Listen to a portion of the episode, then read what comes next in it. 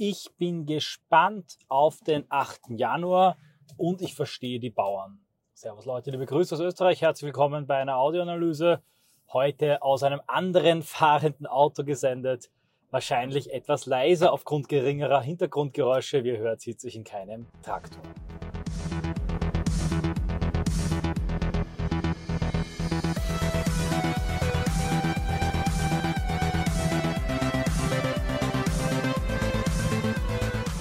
Verstehe die Bauern. Die Bauern protestieren, weil sie als ein Stand, als eine Berufsgruppe am härtesten getroffen werden von den wahnsinnigen Sparplänen der Ampel. Die Ampel muss ja irgendwo das Geld für ihre abenteuerliche Ostpolitik, die Kriegspolitik, Sanktionspolitik und die suizidale Energiewende herbekommen. Und das will sie jetzt von den Bauern abpressen. Mittlerweile, glaube ich, wissen die meisten, wie übel man hier den Bauern mitspielt. Tatsächlich will man sie zu einer vierprozentigen Stilllegungspflicht auf ihren landwirtschaftlichen Betrieben zwingen. Vor allem aber sind ihre Kfz nicht mehr steuerbefreit. Sie müssen also Steuern zahlen für ihre Autos, für ihre landwirtschaftlichen Maschinen, obwohl die nicht auf öffentlichen Straßen, sondern primär auf ihrem eigenen Gelände fahren. Und allein damit will die Regierung eine Milliarde zusätzlich von den Bauern abpressen.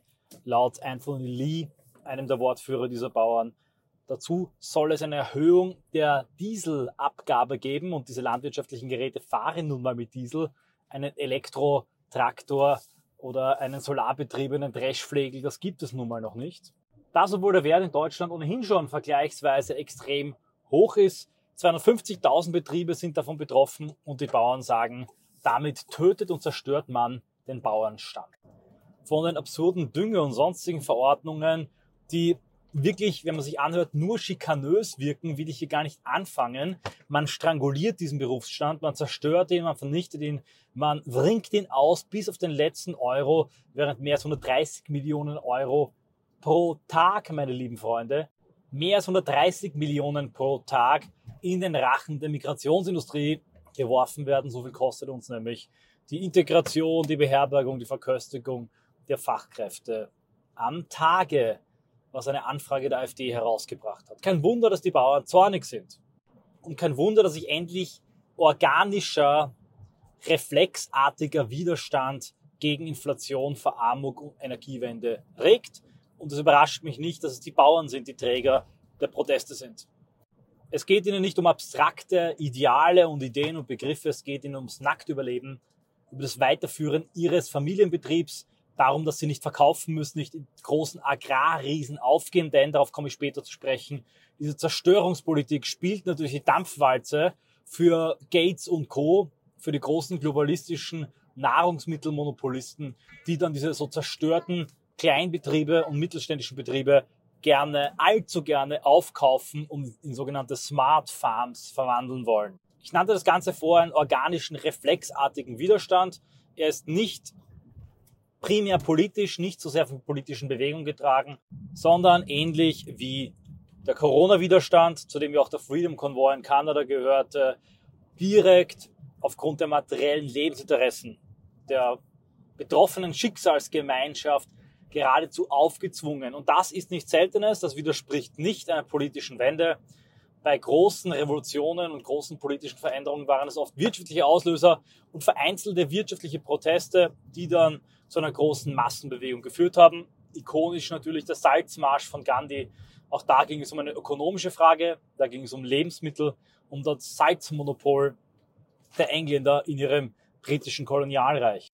Dass es ausgerechnet die Bauern sind, die jetzt nach diesen massiven Sparplänen, nach der Energiewende der Ampel sich organisieren, auf die Straße gehen. Vorher vom Mittelstandbund, Unternehmervereinigungen und Apotheker, Kleingewerbe treibende Frechter sich niemand geregt hat, auch das überrascht mich nicht. Die Bauern, das sind Unternehmer. Die Bauern denken eigenständig, sie müssen im Einklang mit der Natur, mit den Jahreszeiten realistisch und daher konservativ und rechts denken.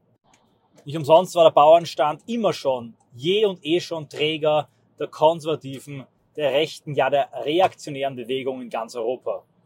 Auch mit dem Kommunismus und Sozialismus kann der Bauer meist wenig anfangen, auch deshalb die zerstörerische Politik der Kommunisten gegen die Kulaken und die Umwandlung der eigenständigen Höfe in Kolchose.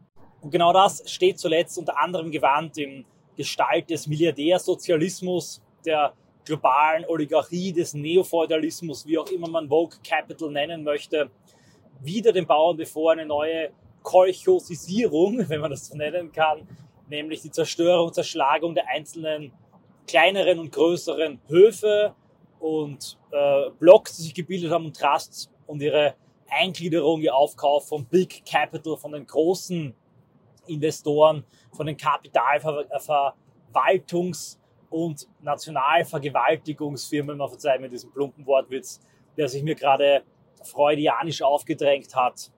Die Bauern haben aber etwas, was sehr viele andere Berufsgruppen nicht haben. Neben ihrem traditionellen, unabhängigen und eigenständigen Geist, ihrer generell konservativen Haltung, haben sie auch schweres Gerät. In der Regel haben sie auch Mitarbeiter, früher Knechte, heute Saisonarbeiter und sie können sich, obwohl sie unendlich viel zu tun haben und keinen Urlaub haben, immer noch ihre Arbeit freier einteilen als der 9-to-5-Job, Sklave, der sich krank schreiben muss, um auf eine Demo zu gehen oder vielleicht sogar auf eine längere Besetzung.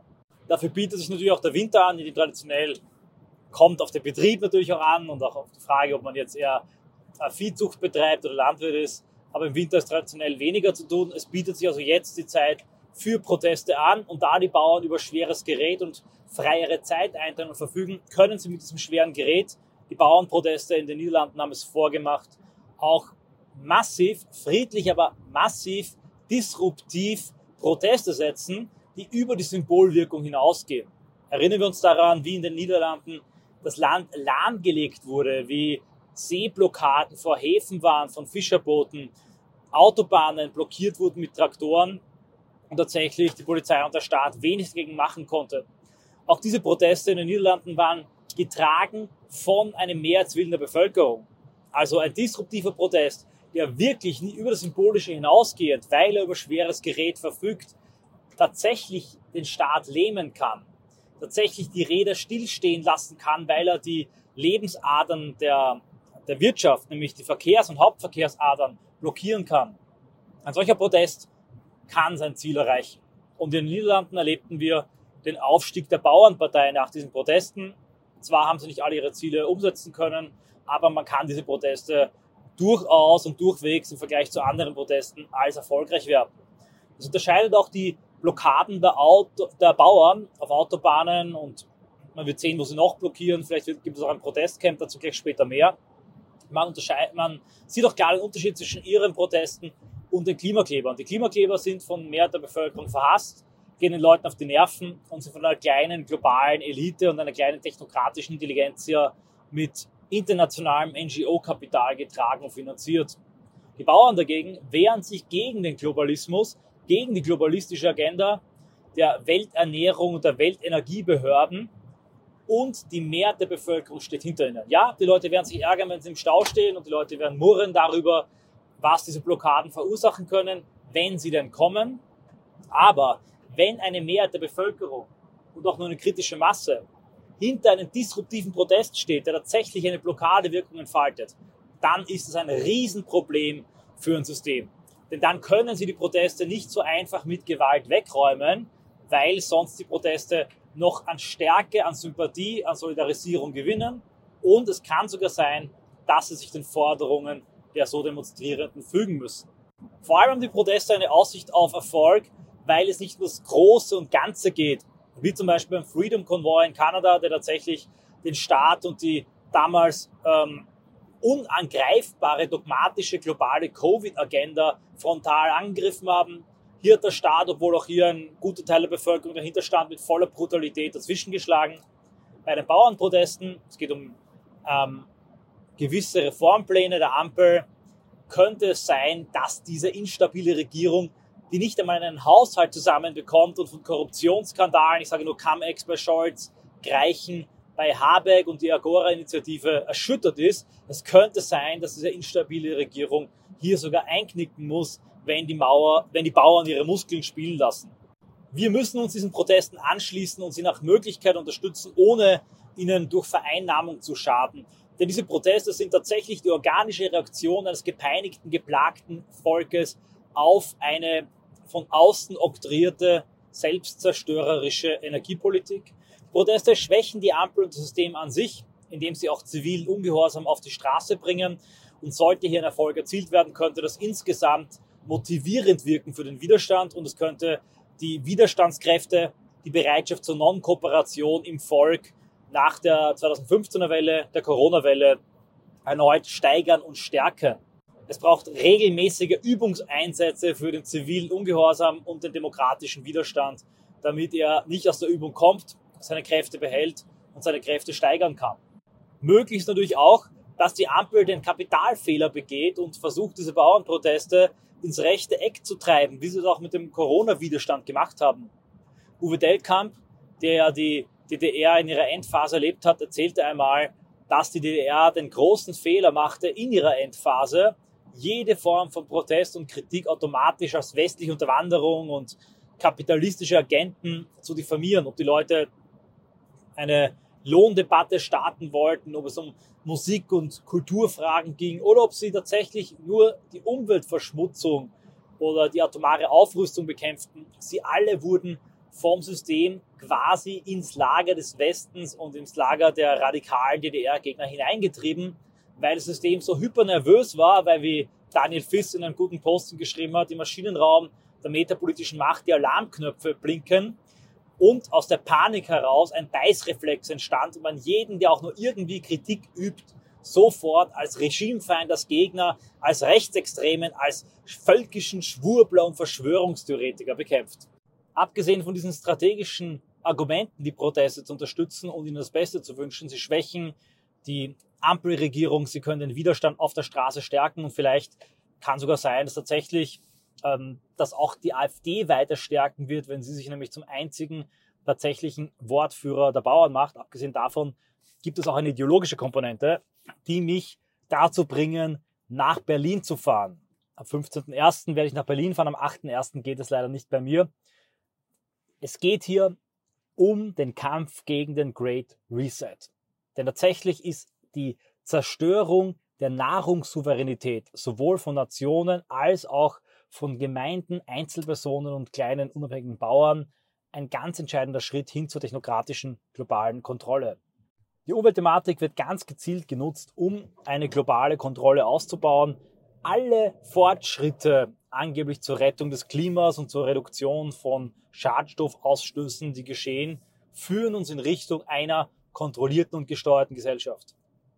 Teslas, die über ein zentrales Betriebssystem gesteuert werden und vom Stromnetz abhängig sind, sind ebenfalls zentral steuerbar und sperrbar. Wir erinnern uns an die Aufrufe an Elon Musk, Teslas in ganz Russland zu sperren, um gegen den Ukraine-Krieg zu protestieren.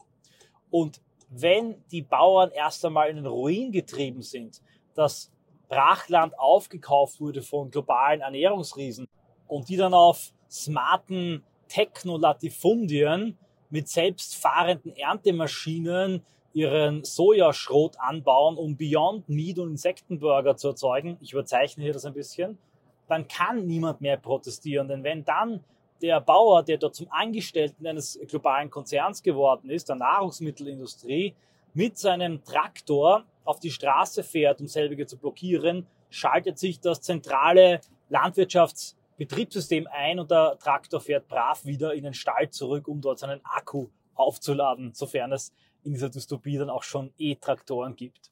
Es geht also um die Zerstörung von Unabhängigkeit und Freiheit, sowohl auf der persönlichen als auch auf der Ebene der Nation, der nationalen Ebene. Beide Ebenen hängen nicht wie fälschlicherweise Libertäre und Liberale in ihrem blinden Anti-Etatismus glauben, immer zusammen. Nur ein starker, souveräner Staat, der auch eine selbstbewusste Geopolitik betreibt, kann die persönliche Freiheit der jeweils Einzelnen im Staatsgebiet garantieren. Während also der Corona-Widerstand der Kampf gegen die globale Gesundheits- und Impfpolitik war, um den Menschen als ein natürliches biologisches Wesen gegen den Transhumanismus zu verteidigen, wo die Proteste 2015 gegen den Bevölkerungsaustausch ein Kampf gegen die globale demografische Migrationsagenda war, ein Kampf um die Völker als gewachsene ethnokulturelle Phänomene und Entitäten zu verteidigen, so kämpft jetzt im Bauernprotest von den Niederlanden bis Deutschland der Bauernstand, die Nation in ihrer Ernährungssouveränität und Versorgungssicherheit gegen die globale Klima- und Ernährungspolitik, die ebenfalls die Nationalstaaten so mit sich verwachsen und ineinander verflechten lassen will, dass sie vollkommen von fremden Mächten abhängig sind. Ein Bild, das mir immer einfällt, ist, es wäre so, als würdet ihr eure Nieren, eure Leber und sonstige Organe herausoperieren lassen und euren Körper dann anschließen an ein smartes Organsystem, dann seid ihr vollkommen von diesen fremden künstlichen Organen abhängig gegen diese globalistische Agenda, die auf allen Ebenen angreift, von Transgender, Globo Homo über die Klimapolitik bis hin zur Migrationspolitik und den Bevölkerungsaustausch, steht die Position des Germany, America, France, Italy First, also eines starken Patriotismus, der sich aber nicht in eng stirnigen und kurzsichtigen Nationalismus verliert, so könnten die Globalisten uns gegeneinander ausspielen, sondern geopolitisch eine multipolare Welt in geordneten und gerechten Großräumen erschaffen und erzeugen will. All das mag nicht jeden der Bauern, die am Montag und am Montag eine Woche darauf nach Berlin fahren werden, bewusst sein, aber ihre rollenden Traktoren fahren an gegen den Globalismus und gegen den Great Reset. Sich zu beteiligen und mitzumachen ist Bürgerpflicht aus einer strategischen und aus einer weltanschaulichen Begründung, die ich gerade geliefert habe. Ich selber werde auch liefern am 15. zur gigantischen Großdemo, zu der werde ich nach Berlin kommen. Vorher werde ich mich publizistisch, aber ich hoffe auch strategisch bei der Aktionswoche beteiligen können. Bereits jetzt verweise ich auf einen sehr guten Beitrag von 1%. Ich verfolge das Ganze mit Spannung und ich rufe jeden auf, der es kann, am 8.1. und oder am 15.1. ebenfalls den Weg nach Berlin zu finden und sich an dieser großen Protestwelle zu beteiligen. Vielleicht erleben wir bereits Anfang Jänner, dass die Straße nach einem Jahr der relativen Ruhe wieder wacht und dass mit dem Erfolg von AfD und FPÖ, dem Höhenflug der Parteien, auch die Straße aufschließt und der Ampel das Fürchten lehrt. Denn alle Räder stehen still, wenn der Bauer nicht mehr will.